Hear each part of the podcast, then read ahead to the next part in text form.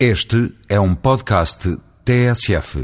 Com base no escabroso caso que nos foi dado a conhecer na Áustria, onde um pai manteve uma filha duas décadas em cativeiro, abusando sexualmente da mesma e gerando uma segunda família que foi mantendo em condições de uma desumanidade extrema, vários países acordaram para a realidade de a legislação vigente permitir a adoção de crianças por pessoas com passado pedófilo.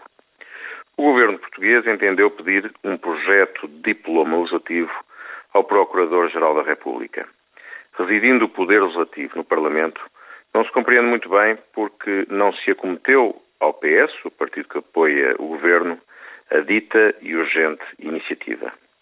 Com muita oportunidade entendeu o CDS avançar com iniciativa semelhante, embora com um caráter bem mais abrangente.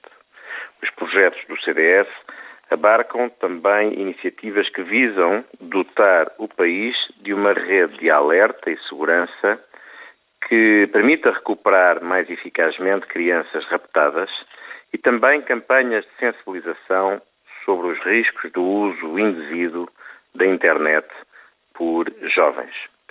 Espero que a partir da rita aguda, que não poucas vezes tem impedido boas ideias e projetos origem em partidos da oposição de vingarem, não perturbe a discussão séria e a viabilização dos projetos que o CDS agora apresentou.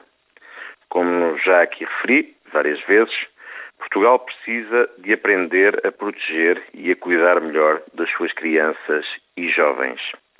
A luta partidária, neste caso muito em particular, deve dar lugar a que se proteja aqui o interesse nacional o interesse dos nossos jovens e crianças.